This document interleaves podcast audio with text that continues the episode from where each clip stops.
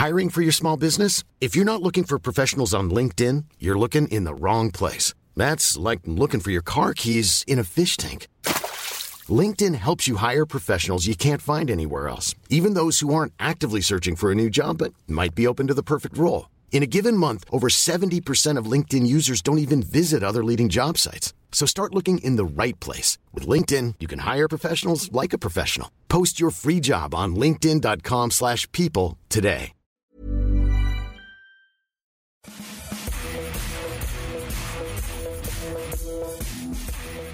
Bonjour à tous et bienvenue dans le FC Stream Team. Je suis Martin Mosnier, journaliste à Eurosport. J'ai eu deux gros chocs émotionnels cette semaine.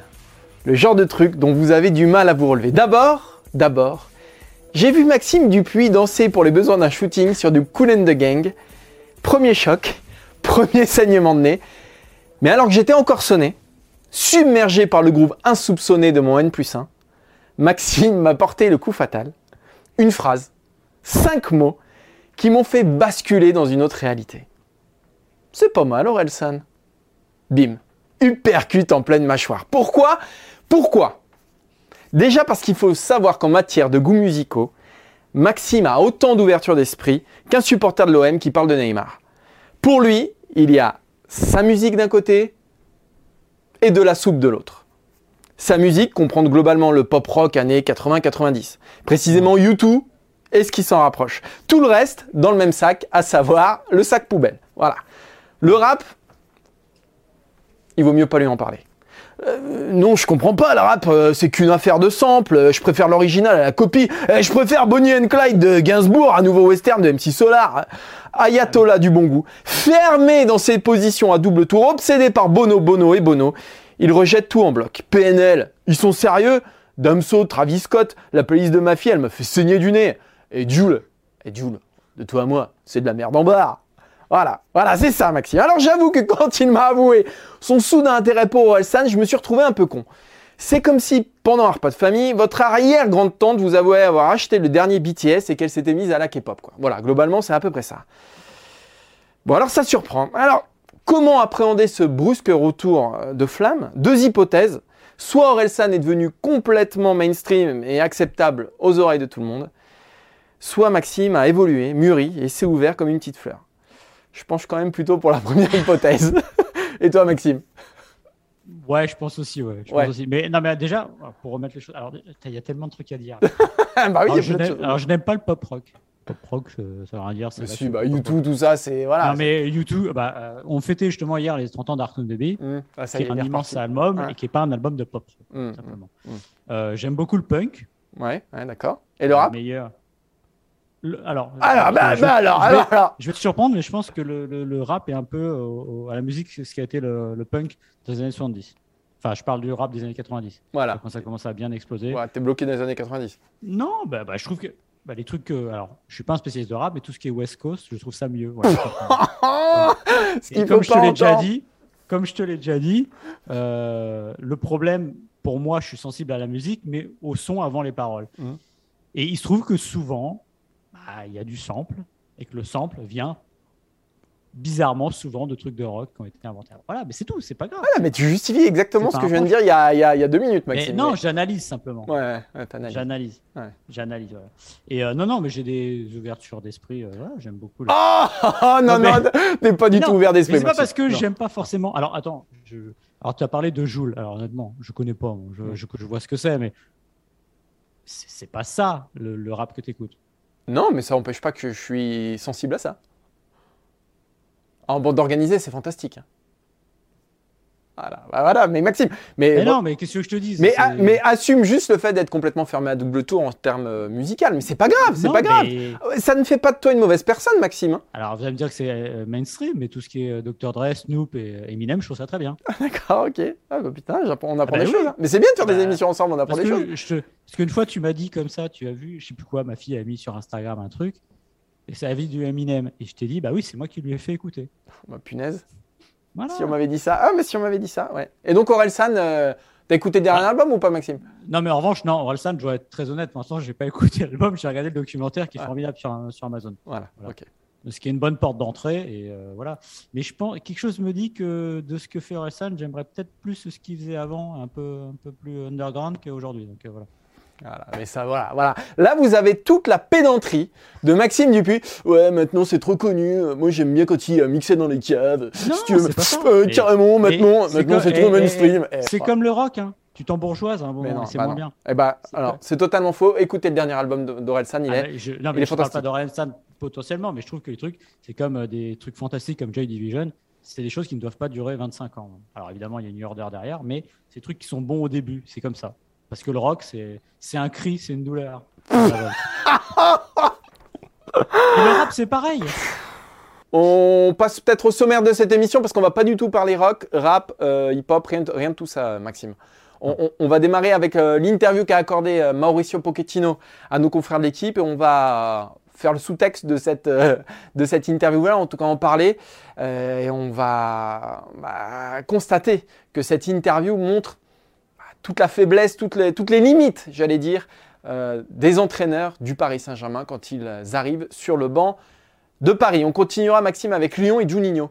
Ouais, bah là, c'est un peu la même chose, hormis que lui a annoncé euh, chez nos confrères d'RMC en début de semaine que, a priori, à la fin de saison, c'est terminé. Donc, on va se poser la question, on va un petit peu faire son bilan et expliquer pourquoi maintenant Juninho dit stop. Alors, il y a le timing parce qu'il y a euh, Lyon-Marseille ce week-end et c'est peut-être pas le bon timing, ça on en parlera, et expliquer quelles ont été ses réussites et ses échecs. Et finalement, est-ce que Juninho avait les épaules pour le costume de directeur sportif de l'Olympique lyonnais?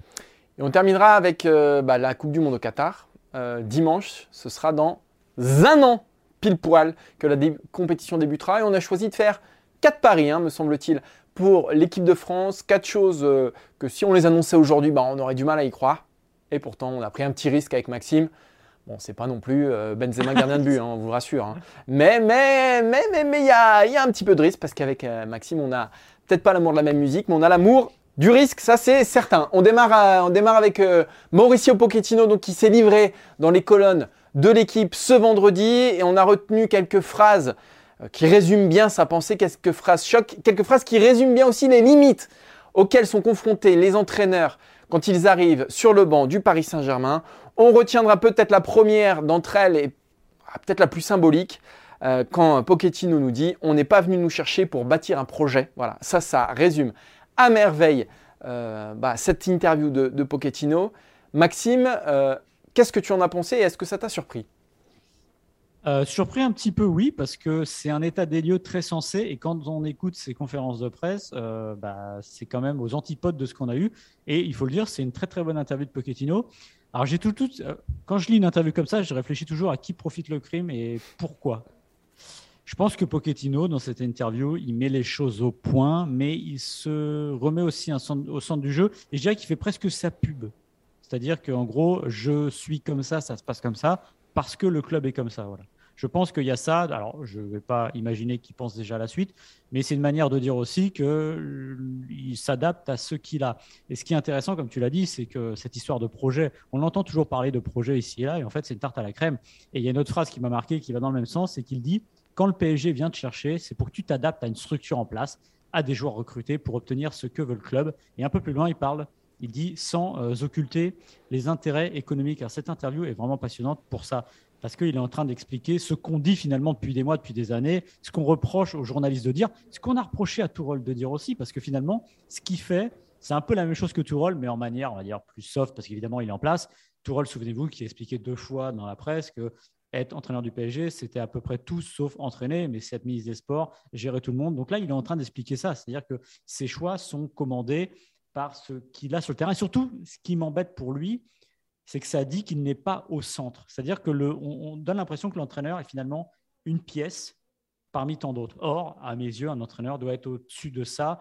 Et si vous regardez Emery qui arrive avec une philosophie, ça ne marche pas parce qu'il n'est pas au-dessus de ça. Tourelle qui arrive aussi avec sa philosophie, il n'est pas au-dessus de ça. Et euh, on peut se demander aussi de Pochettino comment ça se terminera à cause de ça. En fait, les, les mêmes mots ont souvent les mêmes conséquences. Donc, c'est assez intéressant de, de, de se plonger là-dedans. Euh, et de penser, en fait, finalement, on ne lui demande pas d'avoir des idées, tout simplement. On En lui fait- demande de, de- Ouais. de se débrouiller avec le matériel qu'il a, qui est un matériel, comme il faut le dire, de qualité. En fait, pour moi, il, il formalise presque, il officialise euh, le fait que le PSG est incoachable, ou en tout cas incoachable pour des coachs qui ont euh, une vision. Voilà. Mm. On comprend mieux pourquoi ils ne sont pas allés chercher Guardiola ou Klopp, parce que là, on aurait été sur des entraîneurs qui auraient imposé leurs idées, parce que je n'imagine pas un seul instant Paris prendre Guardiola, ou Guardiola, plutôt Guardiola accepter Paris sans être assuré d'avoir euh, les pleins pouvoirs. En fait, les pleins pouvoirs, les entraîneurs ne l'auront jamais. Et c'est à se demander pourquoi ils sont allés chercher Pochettino. Pourquoi ils sont allés chercher Tourelle aussi des entraîneurs qui, quand même, avaient en eux euh, quelque chose, un, projet de jeu ou euh, une identité qui, leur appartenait quand même.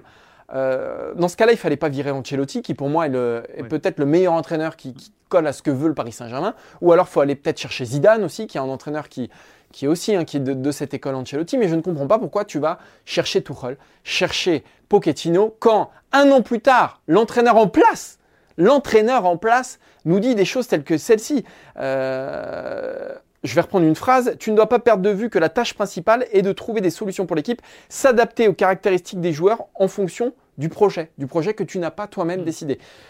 Ça paraît complètement fou, ça paraît complètement dingue. Euh, alors qu'il y ait des garde-fous dans ces grands clubs, c'est-à-dire des directeurs sportifs qui gardent une ligne directrice, un héritage entre, entre les entraîneurs, voilà, euh, je trouve ça à peu près normal. Mais que quand on confie le destin de son équipe à un entraîneur, que celui-ci n'ait rien à apporter en termes de jeu, mais que finalement il fasse exactement ce que disait Tourelle, hein, ministre des Sports, euh, babysitter euh, ou, je ne sais quoi, c'est pas possible. C'est pas possible. Moi, ça me pose vraiment de grandes questions sur ce Paris Saint-Germain. Et surtout qu'encore une fois, ce qui est fou, c'est qu'il le fasse alors qu'il est en place. C'est-à-dire que si, si Pochettino a cette interview, je ne sais pas, six mois après son départ, comme l'a fait Tourelle, ok, mais là, euh, voilà. en fait, on se rend compte que c'est incoachable, tout simplement incoachable, euh, que tout ce qui compte au Paris, au Paris Saint-Germain, c'est le talent. Mettre en forme ces talents-là et rien d'autre. Et on a, souvent, vous souvenez-vous, c'est un truc qui ne revient plus trop, qu'on parlait de l'institution, du poids des joueurs face à l'institution. À l'époque de Zlatan, notamment, on expliquait que les joueurs étaient plus gros que le. Bah, il y a toujours un peu de ça de certaine manière, parce que quand vous avez Messi, quand vous avez Neymar, quand vous avez Mbappé, vous ne pouvez pas vous comporter euh, normalement. Euh, c'est ce que laisse entendre euh, Pochettino de toute manière. C'est qu'il est obligé de s'adapter. Et il y a une phrase qui est un peu passée inaperçue, je pense, dans l'interview, mais qui est hyper révélatrice parce qu'il se coupe. Il cite des entraîneurs comme Ferguson, Klopp ou Guardiola et il s'arrête. C'est-à-dire que il, sent, je pense, qu'il va sur une mauvaise piste en disant non, faut pas que je parle d'eux parce que justement, ils viennent avec une vision et du temps. Ce que lui n'a pas, il a. Alors, il a une vision. Il avait une vision à Tottenham parce que justement, le travail qu'il a fait et amener ce club au final de Ligue des Champions, c'était lié aussi et beaucoup à sa manière d'imprégner le club de son travail. Or, là, il se rend compte qu'au PSG, bah, ce n'est pas possible parce qu'il y a une autre culture. Alors, il y a des clubs qui ressemblent un peu à ça. Alors, on parlait de Chelsea. Alors, aujourd'hui, il se trouve que Tourelle a du temps, qu'il a réussi à mettre sa philosophie en place. Ça s'est mis en, 3-4 mois. Il a du temps encore, il l'a fait très, très vite. Hein. Mais il l'a fait très, très vite, voilà. Et c'est un club, Chelsea, qui marche aussi un peu aux, aux et on va dire, à la, un peu, dire, une forme de violence des, des relations. Di Matteo, qui arrive en 2012, il gagne avec des grognards. C'est les joueurs qui font gagner cette Ligue des Champions à Chelsea cette première fois. Donc ça, c'est possible. Mais il y avait dans cette équipe de Chelsea une force collective et un vécu que ce PSG-là n'arrive pas à créer. Parce que je pense que les joueurs du PSG, les individus, quand il dit qu'il n'y a pas d'ego dans cette interview-là, bah si, il y a des égos. Ça, faut, faut, pas dire le contraire. Et c'est presque bête de dire ça parce que tout le monde le voit. Et à la rigueur, c'est pas un mal. Mais c'est vrai que ça rend la tâche d'un entraîneur comme Pochettino non pas impossible, mais je pense que ça oblige à avaler des couleuvres tout le temps parce que chacun de vos gestes est épié au regard de la, de l'investissement du club et de la stature des joueurs. Donc, lui ne peut pas vraiment mettre ce qu'il veut. Peut-être que lui, il aura envie de sortir un joueur. Peut-être que lui, pour faire la transition, il aura envie, il aura envie de faire jouer un seul gardien et, pas les deux. et il ne peut pas. C'est ce qu'il dit, c'est ce qu'il dit dans l'interview. Il dit qu'en gros, si on lit entre les lignes, Donnarumma lui a été imposé. Il dit que le club a eu raison de faire ça. Et après, sur la gestion des deux, euh, hommes, donc de Navas et, de, et de Donnarumma, voilà ce qu'il dit. Il faut du courage pour mettre les deux en concurrence, leur faire comprendre qu'ils doivent être prêts quand on fait appel à eux et qu'ils soient performants.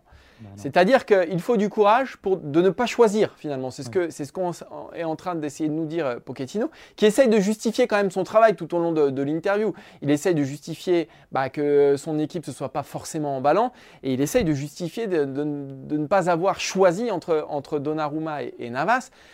Est-ce que le courage, c'est de faire des choix ou est-ce que le courage, c'est de ne pas en faire? Euh, Je pense, Maxime, que la réponse est dans la question.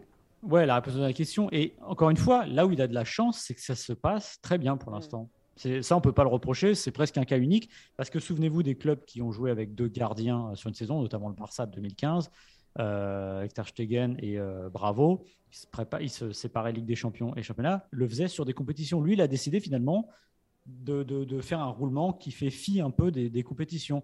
Et pour l'instant, on ne va pas dire le contraire, ça marche. Mais n'empêche que plus ça va aller, moins ça va fonctionner. Pourquoi? Parce qu'à un moment, quand il faudra choisir si le PSG, ce que je leur souhaite, une demi-finale de la Ligue des Champions entre Donnarumma ou Navas, bah, l'autre, il va grincer des dents. C'est pas comme ne pas jouer contre Reims.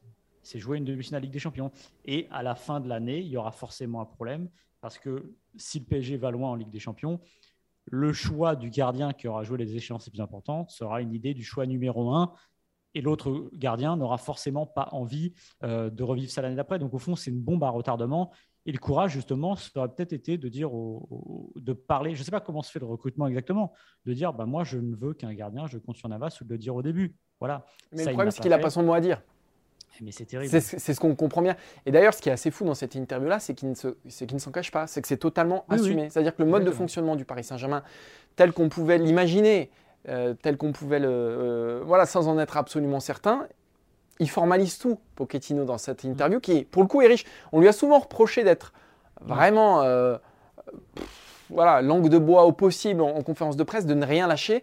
Là, installé, je pense, prêt à développer ses idées sur la longueur, on comprend. Il justifie, tu as raison Maxime, moi j'ai l'impression qu'il justifie beaucoup ses difficultés du moment par le fait que le Paris Saint-Germain est une grosse entité et donc que c'est difficile d'exister dans celle-ci. Mais voilà, c'est riche, c'est foisonnant et euh, bah, finalement ça, répond à certaines de nos questions. Et ce qui est drôle, c'est quand tu fais le parallèle, prends un club comme le Bayern de Munich, c'est-à-dire que euh, en fait, ce qui ressort là, et c'est quelque chose qui, euh, je vais le mettre, euh, mettre, au profit du PSG, au bénéfice du PSG, c'est sa culture club. C'est une culture club comme ça, où les joueurs euh, sont importants, où on fonctionne différemment. quand un entraîneur arrive au Bayern de Munich, on va dire bah, ça marche, oui, mais c'est parce que c'est pas seulement que Nagelsmann est bon là, c'est qu'il y a une culture club qui est ancrée et qu'il se met ses pas, on va dire, dans, cette culture-là de flic avant, etc. Mais ça n'a pas empêché Guardiola de bien marcher là-bas, tout en imposant ses idées aussi. Exactement. À un moment, je pense que euh, un entraîneur qui arrive euh, au PSG, moi, j'aimerais vraiment, pour être honnête, voir un Guardiola ou un club au PSG. Voilà. Un type qui dit non, non, mais c'est moi qui décide de, des armes que je veux avoir parce que j'ai un projet et je veux fonctionner comme ça. Je pense que le défaut jusqu'ici du PSG, ça a été que ce soit avec Tourelle et Emery, c'est d'avoir un pied sur les deux rives, on va dire, de vouloir donner du pouvoir à un entraîneur pour qu'il apporte quelque chose dans le jeu sans lui donner euh, les armes euh, qu'il voulait. C'est-à-dire de foncer sur Neymar et Mbappé plutôt que peut-être demander, dire et toi, est-ce que tu les Alors peut-être qu'il aurait dit oui, évidemment, c'est Neymar et Mbappé, voilà. Et peut-être que euh, bah, des fois, regardez Manchester City tout simplement, il n'y a pas l'immense star mais il y a un club qui marche sur ses deux pieds parce que les choix ont été faits par l'entraîneur et ça donne une cohérence au niveau du jeu. Allez, on a fait le tour sans doute avec euh, ce Paris Saint-Germain. On va parler d'une autre, direction sportive, euh, bah, d'un autre grand club français aussi. C'est l'Olympique lyonnais avec Juninho qui a appris de court tout le monde cette semaine en annonçant bah, quasiment sa démission en direct sur euh, RMC en disant qu'il allait quitter le navire lyonnais dans six mois, donc à la fin de saison. Euh, pour être euh, tout à fait euh, précis. Et on va se poser cette question, est-ce que Juninho a vraiment les épaules pour ce costume de, directeur sportif? Sa sortie est franchement étonnante. On a un peu mis de côté, enfin on a divisé en deux son action entre ses, gros échecs et ses, belles réussites. Ce qui est certain, c'est que depuis qu'il est là, Lyon a terminé 7 puis 4 et aujourd'hui est 7 Donc c'est sûr qu'en termes de, pur résultat, alors que c'est lui qui portait la charge de la nouvelle orientation sportive après Genesio, c'est-à-dire que Jean-Michel Aulas l'avait missionné. Hein. Il devait euh, voilà, changer euh, l'Olympique lyonnais, changer la dimension sportive de, Lyon dans un nouveau projet. Ce fut un. Enfin, c'est pour le moment un échec, puisque Lyon n'a jamais euh, accroché la Ligue des Champions, qui est l'objectif numéro un de, Lyon. Maxime, comment tu juges, toi, le, bilan de, Juninho? Est-ce que cette sortie aussi bah, t'as complètement estomaqué comme à peu près tout le monde. Alors, elle m'a estomaqué parce qu'on ne l'attendait pas forcément, mais venant du personnage, finalement, euh, pas tant que ça, parce que Junio n'est pas un, dire, n'est pas un, est un, type honnête, sain, on va dire, et qui dit en fait ce qu'il a sur le cœur. On voit que c'est quelqu'un qui est non pas à fleur de peau, pas dans ce sens-là, mais qui est quelqu'un de sensible. Et je pense que dans ce message-là, il y a une forme de, non pas de détresse, cela dit, quand il parle de sa, de sa santé mentale. Je pense qu'il y a une forme de détresse, moi, ouais. Je pense qu'il n'en peut plus. Euh, voilà, alors un sujet qui veuille entraîner après, je ne sais pas si c'est une bonne idée, parce qu'au niveau de la, santé mentale, je ne suis pas certain que ce soit compliqué. Mais euh, moi, j'étais surpris par le timing. C'est vrai qu'on est avant au, LOM, il n'y a pas besoin de le pousser pour qu'il dise ça. Après, on en fait peut-être un peu beaucoup du timing. C'est pas comme si Olas annonçait qu'il quittait le club ou Boss partait euh, là. Ça reste le directeur sportif. Alors, il représente plein de choses. Évidemment, Juninho, c'est le meilleur joueur de l'histoire de l'OL, mais ça représente peut-être un peu plus de choses presque pour les supporters que pour euh, les joueurs, les joueurs ou, la direction. Parce que finalement, la vérité, c'est qu'il était coincé entre Ponceau, Olas et Boss et l'entraîneur, et que finalement, on a l'impression que ce type-là n'a jamais vraiment trouvé sa place et qu'il n'en a peut-être pas on va dire, les, qualités. Moi, je me souviens d'une phrase qui m'avait marqué. Euh, souvenez-vous, déjà, c'est comme un président de la République élu. Quand il n'est pas bien élu, c'est difficile de démarrer. On est en septembre 2019, ce moment où je, est là, avant qu'il tape dans la main de tous les supporters euh, lyonnais d'aller à Saint-Etienne et puis de se faire virer. Et il y a Olas qui dit, on est en septembre 2019, je vais vous lire la phrase, il faut que Juninho soit plus proche des causeries, du vestiaire. Pour moi, un directeur sportif peut aller jusqu'à donner des conseils, voire poser des exigences sur la manière de jouer, les dispositifs, conseils tactiques, parce que c'est lui qui l'a choisi, que c'est son compatriote et que c'est sa première expérience d'entraîneur principal. Juninho a sûrement eu la pudeur de ne pas s'imposer à Silvino plus que ce qu'il l'a fait. Ce qu'a fait Olas là, je pense que c'est le discours d'un grand dirigeant dans le sens où il voit qu'il y a quelque chose qui ne va pas. Mais pour Juninho, je pense qu'il y a quelque chose un peu, vous m'excusez l'expression, de castrateur. Ah, bien sûr. c'est le, le, le, le, père, entre guillemets, qui dit Tu fais pas les choses bien, attends, je vais t'aider. Ah oui, mais c'est à peu près tout ce qu'il faut faire. Et je pense que là, il y a une erreur de casting avec Juninho. Euh, je prends une petite comparaison. On a parlé du Paris Saint-Germain avant. Prenez Leonardo. Leonardo et Juninho, je pense qu'on ne peut pas faire euh, plus éloigné au niveau du, du, caractère et de la manière de faire. Euh, Leonardo a montré ses limites. Ça, il n'y a pas de problème sur certaines choses, notamment vendre les joueurs. Mais c'est quelqu'un qui a, je veux dire, le soupçon de mauvaise foi suffisant pour montrer, monter au créneau et aller défendre le club. Rappelez-vous, contre avant Dortmund en Ligue des Champions, quand il passe sur Canal en disant, euh, en demandant globalement à la presse d'être pour, euh, pour le PSG, que c'est pas bon, c'est négatif. Vous imaginez Juninho faire ça? Non, il n'a pas ça. Et je pense que pour être un bon directeur sportif, surtout si on est dans la lumière, il faut avoir ça et cette once de mauvaise foi que Junio n'a pas. Et je fais le lien, je te laisse la parole sur sa prise de parole justement euh, sur RMC. Il est franc du collier, il dit oui, bah là je pense que c'est fini. Voilà. En fait, Leonardo, c'est un tueur. C'est un tueur à gage. Et Juninho, c'est vrai que je te rejoins là-dessus, il n'a pas le caractère, je dirais pas l'ampleur, parce que finalement, à Lyon, euh, il avait cette stature qui lui permettait de. Mais je pense que c'est une question de caractère, de personnalité en fait. Je pense que c'est une question de personnalité et c'est pour ça que, que ça ne matche pas. Après, euh, j'ai repris euh, quelques déclarations d'Olas quand il, quand il a été intronisé. Et, notamment, Olas, il faut se souvenir qu'Olas, il avait les larmes aux yeux hein, quand, quand il présente Juninho. Il dit qu'il a tous les pouvoirs sportifs. Je pense qu'il y a ce côté-là aussi de, où, Juninho est usé. C'est parce que est-ce qu'il les a vraiment eu les pouvoirs sportifs Est-ce que c'est possible pour un directeur sportif d'avoir tous les pouvoirs à l'Olympique lyonnais? Sans parler de Jean-Michel Aulas, qui reste un, président voilà, qui intervient euh, très régulièrement, mais sans parler de lui, euh, Florian Maurice au début. Euh, il y a eu Gérard Rouillet aussi, hein, qui était conseiller du président. après, il y a eu Rudy Garcia, qui, marchait un peu sur ses plates-bandes, et on a vu que depuis que Rudy Garcia est parti, les deux ont vidé leur sac, et que ça se passait très mal entre les deux. Et puis, il y a eu la promotion de Vincent Ponson. Donc, non, Juninho n'a jamais eu les pleins pouvoirs. bah voilà, c'est une illusion. Et je pense que c'est d'abord ça euh, qu'il a mal vécu. Après, on peut revenir aussi sur euh, ses réussites et ses échecs. Ses réussites, c'est évident, euh, Paqueta, Bruno Guimaraes. Il a rétabli aussi une certaine forme d'autorité quand Awar, Paqueta arrivait en retard, on ne s'échauffait pas. Bon, c'était sanction directe, c'était pas sanction financière, c'était sanction sportive. Et, ça, ça venait de Juninho et il l'imposait à l'entraîneur. Donc là, il y a une forme, voilà, il y a, une ligne qui a été tracée par, par Juninho. Mais Silvino, je pense que c'est aussi l'idylle, elle est mal née parce que Silvino, ça a incarné un premier échec, un échec cuisant et un échec tout de suite. C'est-à-dire que c'était le premier choix de Juninho et ça l'a mis déjà dans une insécurité. Et ça a déjà euh, égratigné son pouvoir aux yeux de sa direction, comme tu le disais tout à l'heure avec le discours de Jean-Michel Aulas, euh, mais dans le club. Ça, c'est une première chose. L'absence de Ligue des Champions, ça lui a pas fait du bien. Euh, non plus. Il y a eu aussi des choix, Thiago Mendes ou d'autres, qui ont, qui ont laissé flotter aussi voilà, l'idée qu'il n'avait pas forcément les épaules et tous les réseaux nécessaires, etc. Et pour moi, ce qui est le, plus flagrant, c'est évidemment ce dont on parlait tout à l'heure, c'est ce manque de caractère, ce manque d'incarnation, comme Leonardo, tu disais tout à l'heure, c'était le bon exemple. Ou alors, il aurait pu être dans, un autre rôle de directeur sportif, c'est-à-dire un directeur sportif qu'on n'entend pas, qui est vraiment entre la direction et l'entraîneur, un, directeur sportif à la Bruno Carotti un petit peu, c'est-à-dire qui gère les dossiers, qui est un homme de l'ombre, qui est un homme vraiment de dossier, qui bosse, qui bosse, qui bosse, qui prend les coups, mais sans. On se souvient de Nicolas quand il avait allumé Carotti, Loulou, hein, quand il avait allumé Carotti, qui prend les coups sans rien dire. Mais Juninho, ça ne pouvait pas être ça, parce que c'est Juninho. Euh, parce que avec tout le respect que j'ai pour Carotti, Carotti ne représente pas à Montpellier ce que représente Juninho à Lyon.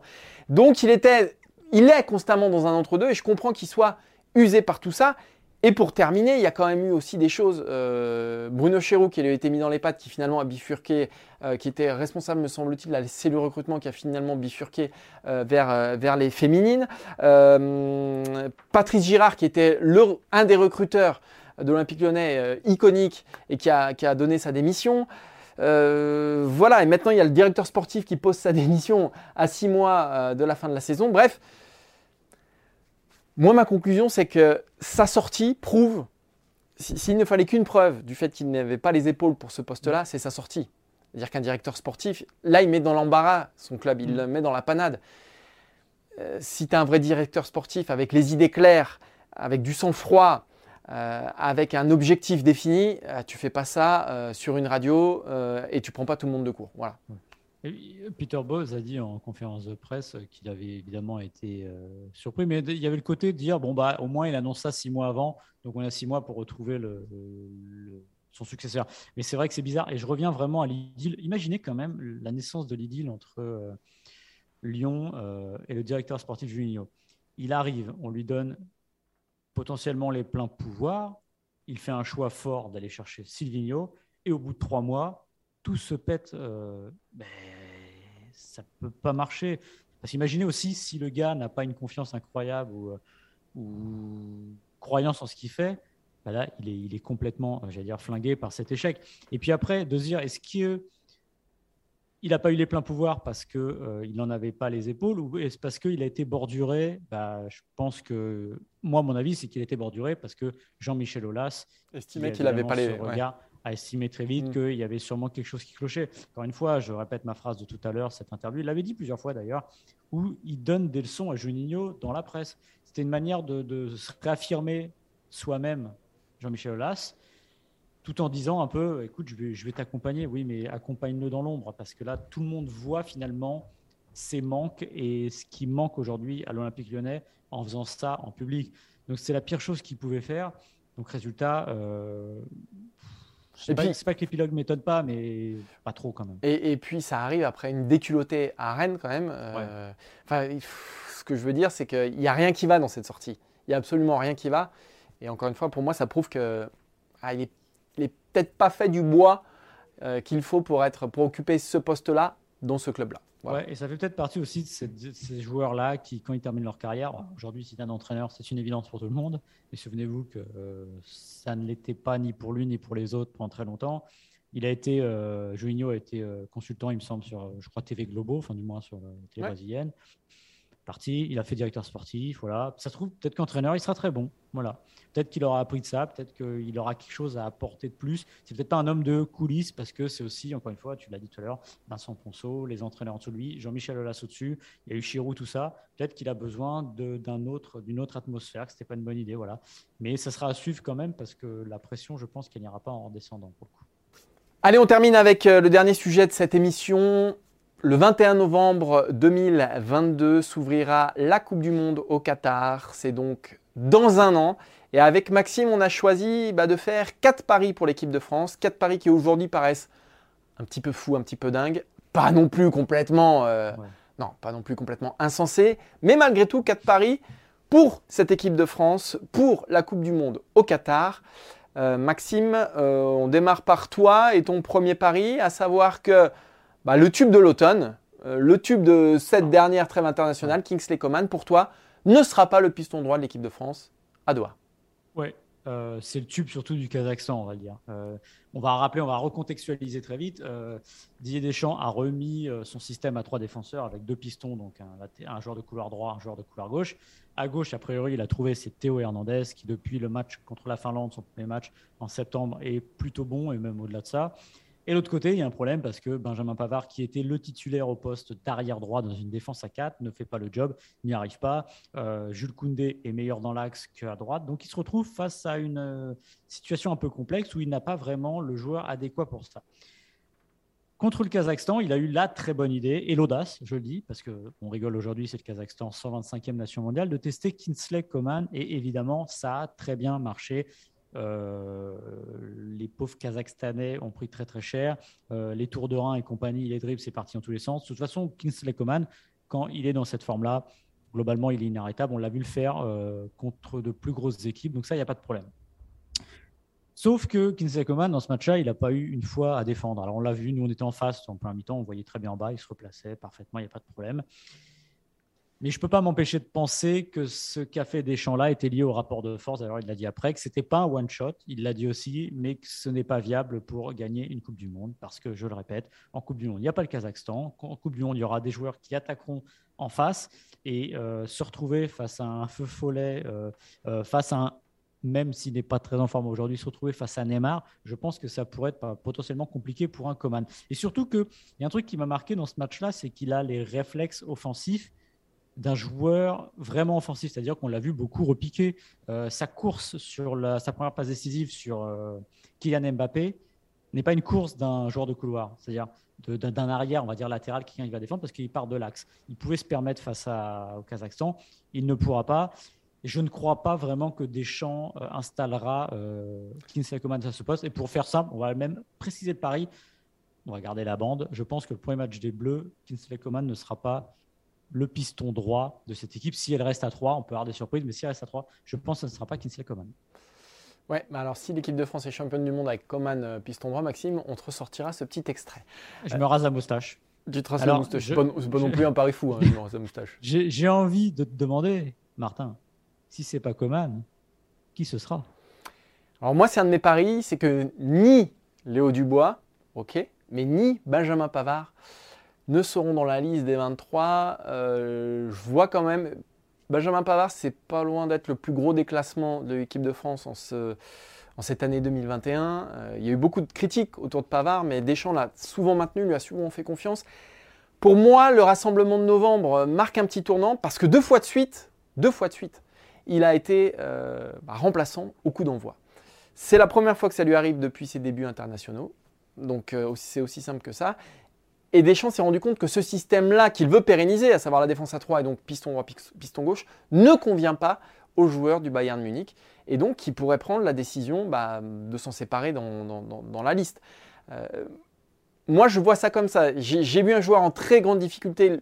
Voilà, le, le point d'orgue pour moi. Alors, bien sûr, il y a eu l'Euro, mais la Ligue des Nations, quand il se fait tour à tour engueuler par Pogba, Lloris, que Deschamps le sort dans la foulée, je pense que ça, ça lui a fait beaucoup de mal. Après, il y a eu sa sortie euh, chez nos confrères de Canal+, où il dit que bah, le poste où il est plus à l'aise, c'est défenseur central. Manque de bol, il y a tellement de monde au poste de défenseur central, et notamment défenseur central droit. Hein. Euh, alors on pense à Varane, mais euh, bon, il y a Koundé, il y a Upamecano, il y a Zuma, puis il y en a d'autres hein, qui n'ont pas été encore appelés en équipe de France et dont on reparlera dans peut-être un autre pari. Mais voilà, toutes ces raisons font que pour moi, Pavard va être de moins en moins incontournable et euh, bah, rattrape peut-être bien le, mondial. Léo Dubois, c'est plus une évidence. Je pense qu'il va y avoir que Deschamps, le gros chantier de Deschamps de toute façon sur l'année 2022, il aura 8 matchs pour trouver des profils. Bah, c'est de trouver ce profil, ce, piston droit. Maxime parlait de Kingsley Coman. Moi, je crois un peu plus à Kingsley Coman que, que, Donc, je pense tout à fait que, l'équipe de France peut jouer une Coupe du Monde avec Coman. Lui, trouver une doublure ou trouver quelqu'un d'autre, un, autre. Euh, un autre profil. Pour moi, ce ne sera pas le haut du bois. Il y a Mukiele hein, qui joue ce rôle-là euh, à Leipzig hein, quand même. Euh, donc il le joue en Ligue des Champions, il joue dans ce système-là. Donc voilà, je pense que ça sera plus naturel pour lui et il y en aura d'autres, mais ça c'est pour mes paris d'après. À moins que je les enchaîne tout de suite, je peux les enchaîner tout de suite. Et... mais je, réfléchissais très vite au déclassé, c'est marrant ce que tu disais. Alors il y a Giroud quand même en déclassé de 2021. Il y a Giroud évidemment. Pas mal quand même. c'est marrant parce que tu regardes l'équipe des champions du monde finalement, il y a deux déclassés que sont euh, Giroud et Pavard a priori. Et euh, les deux autres, c'est Umtiti et Matuidi pour d'autres raisons. Donc ça fait qu'il y a quand même un, un, noyau dur qui est encore là et qui pourrait euh, très bien démarrer pour coup, euh, la prochaine Coupe du Monde dans un système évidemment différent. Mais pour moi, il y aura au moins trois nouveaux. Euh, donc, c'est-à-dire des joueurs qui n'ont jamais été appelés par Didier Deschamps lors de la, prochaine Coupe du Monde. Il y a des places à prendre. Hein. il y a globalement 6-7 places à prendre dans, cette équipe-là. et pour moi, les trois nouveaux, je vais, je vais parier sur voilà, trois joueurs. Vous n'allez pas non plus tomber de l'arbre. Hein. Euh, non, mais je ne vais pas parier non plus sur, euh, Kevin Monet-Paquet ou, euh, ou, je ne sais qui d'autre, ou Jean-Louis Leca.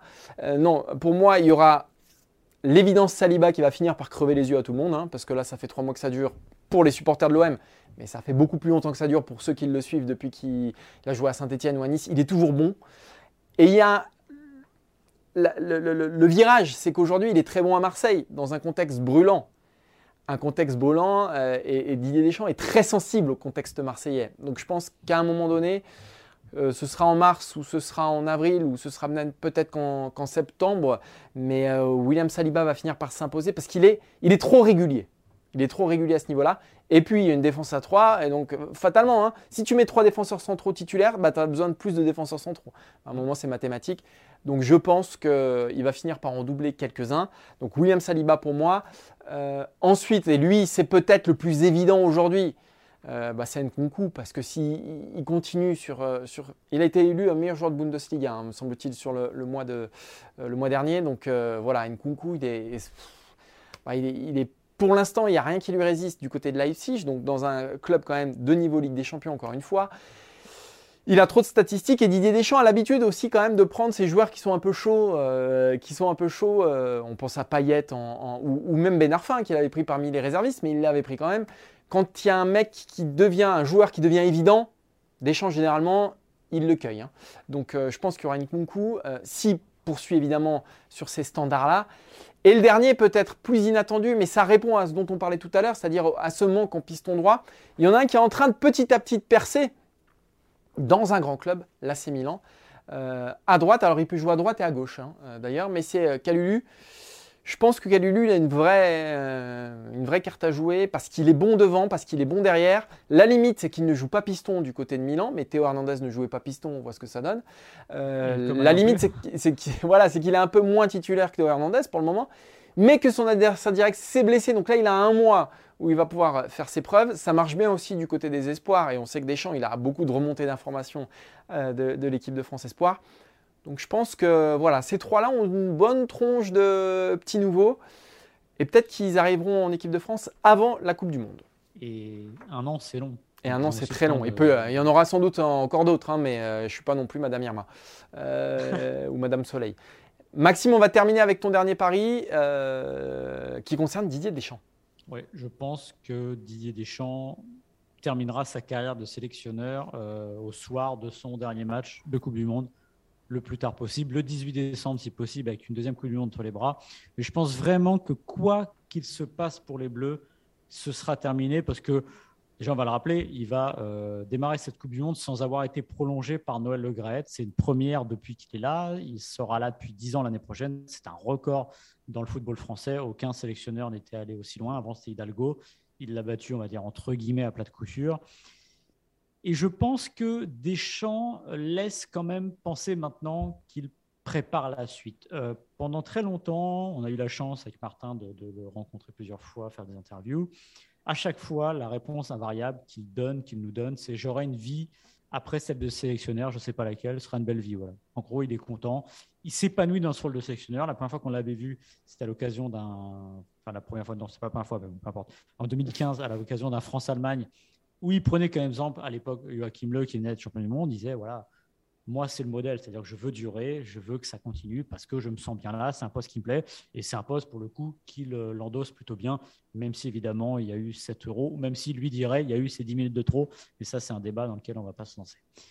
Euh, les indices, ils sont simples, c'est-à-dire déjà, Noël Legret, qui a donné une interview au Parisien la semaine dernière, qui explique euh, le week-end dernier, Didier a dit qu'il pourrait revenir entraîneur de club. Euh, en 2022, ça fera 10 ans qu'il est sélectionneur. Il ne va pas faire 20, 50 ans à la, fédération. C'est vrai qu'on n'entendait pas ça avant. On n'entendait pas ça, on l'aurait jamais entendu. Et parce que le Gret est malin, il sait que derrière, il y a quelqu'un qui est prêt, euh, il, il a qu'à décrocher le téléphone. Zidane, Zidane vient, donc il a quasiment la suite. Quand il parle de, de, Deschamps qui dit qu'il a dit qu'il pourrait revenir entraîneur de club, c'est simplement une interview qu'il a donnée juste avant. On parlait du timing tout à l'heure. Il l'a donné à Amazon Prime, euh, une interview juste avant euh, le rassemblement où il a expliqué qu'il avait la possibilité de basculer, de revenir dans un club. Et ça, pour le coup, il ne le disait jamais. Et il y a eu un autre indice euh, juste avant le match de la Finlande, en conférence de presse. Un de nos collègues demande à Didier Deschamps avant le match comme les Bleus sont déjà qualifiés, il dit Est-ce que vous avez eu des appels de clubs, de gros clubs, pour faire souffler certains joueurs? On sait que les clubs aiment bien que leurs joueurs puissent se reposer, surtout quand il n'y a pas d'enjeu. Didier Deschamps a dit Mon téléphone n'a pas sonné. Et il a été très, très taquin parce que derrière, il a dit euh, Ah, mais je croyais que tu parlais de mon avenir. Donc voilà. ça, on sent, qu'il y a un plan quasiment. Voilà, on connaît Didier Deschamps il n'aurait jamais lâché ça. Elle est toujours très taquin, Didier Deschamps, toujours euh, dans, dans, l'ironie. Mais il n'y a rien de gratuit, hein, jamais. Il n'y a jamais rien de gratuit. Hein mais il n'y a jamais rien de gratuit avec lui. Et donc, je pense que là, pour le coup, il prépare la suite. Il a compris, 10 ans, c'est raisonnable. Euh, 10 ans, partir sur un échec en Coupe du Monde, ce serait logique, ce serait deux de suite. Parce que euh, bah, déjà, normalement, on ne résiste pas à un échec. Et celui de l'euro, qu'il le veuille ou non, n'en est pas un, même s'il a formidablement bien rebondi après. Et partir sur une deuxième Coupe du Monde, bah, ça aurait de la gueule et ça permettrait de faire un peu comme Aimé soir de la finale s'en aller. Donc pour le coup, je pense que les voyants sont, j'allais dire au vert, non, parce qu'on n'a pas forcément envie qu'ils partent, mais en tout cas, je pense vraiment que Didier Deschamps laissera sa place à Zinedine Zidane, qui sera sélectionneur d'équipe de France pour le premier match des Bleus en mars 2003 à peu près, voilà. Mars 2023, pardon. Ah, mars 2023. Voilà, vous avez nos cas de paris. Euh, alors, il n'y en a peut-être aucun qui va être euh, exaucé. Ça se trouve, Didier Deschamps sera là jusqu'en 2028. Euh, Calulu, on n'aura jamais aucune sélection. Et Coman sera piston droit. Mais bon, voilà, il hein, faut se mouiller un petit peu dans la vie. Voilà. Je suis sûr que vous, vous, ne, vous ne nous épargnerez pas. C'est très dur à dire. J'espère. Très très dur. Il y avait beaucoup trop de syllabes dans cette phrase. Merci à tous de nous avoir suivis. Merci à Zeb Petit derrière les manettes, à Quentin Guichard petit, petit, petit, petit fils de Geoffroy, euh, de nous avoir fait ces jolis visuels. Merci à Maxime Dupuis. Euh, et puis on se donne rendez-vous. Merci, euh, merci à Martin Mosnier. C'est mignon Martin Mosnier. On se donne rendez-vous la semaine prochaine. D'ici là, Maxime, fais-moi un plaisir. Écoute-moi. Civilisation, s'il te plaît. Le nouvel ah bah album Mais attends, attends, parce que tu l'as écouté déjà, tu as eu le temps? Ah mais je l'ai écouté quatre fois. Je te rappelle que, parce que là, on va terminer là-dessus. D'habitude, Maxime, il me prend en voiture, sympa, machin. Là, non, Martin, je vais pas te prendre. Donc, je peux te dire, dans le métro, j'ai eu le temps de l'écouter, l'album d'Orelsan, Maxime. Hein, j'ai eu le temps. Et il est. Non, mais il est. Voilà. Non, non, si, si, je l'ai écouté. Euh, dès ce matin, à 7h du mat, il était dans les enceintes. Voilà, donc, euh, ouais. Il est très, très bien. Je l'écouterai. Tu l'écouteras. Et, tu nous feras un petit retour la semaine prochaine dans le FC Stream Team, Maxime? Je, ferai un retour sur l'album d'Orelsan. Parce que les gens reviendront pour ça, hein. pas du tout pour nos analyses. Voilà. J'aurais bien aimé, j'aurais bien aimé être critique, rock. Ouais, mais est-ce que, le, est que le rock aurait aimé que tu sois critique? Sais pas. Surtout le rock d'aujourd'hui, je pense que ça aurait pas. Et voilà, c'était encore mieux avant. Et il va nous refaire le coup.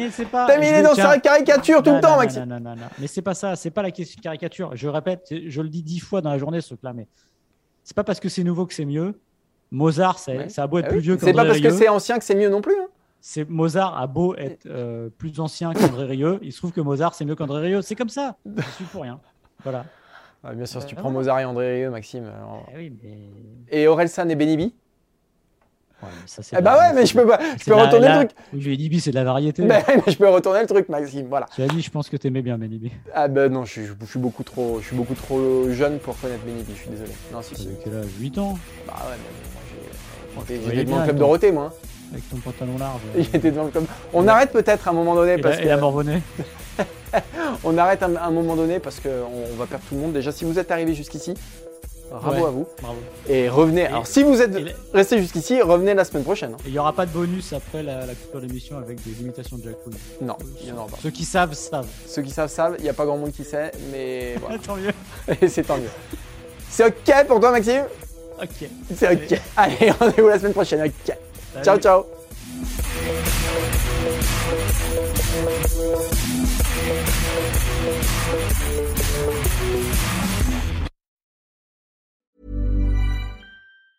Planning for your next trip? Elevate your travel style with Quince. Quince has all the jet setting essentials you'll want for your next getaway, like European linen, premium luggage options, buttery soft Italian leather bags, and so much more. And is all priced at 50 to 80% less than similar brands. Plus, Quince only works with factories that use safe and ethical manufacturing practices. Pack your bags with high-quality essentials you'll be wearing for vacations to come with Quince. Go to quince.com slash pack for free shipping and 365-day returns.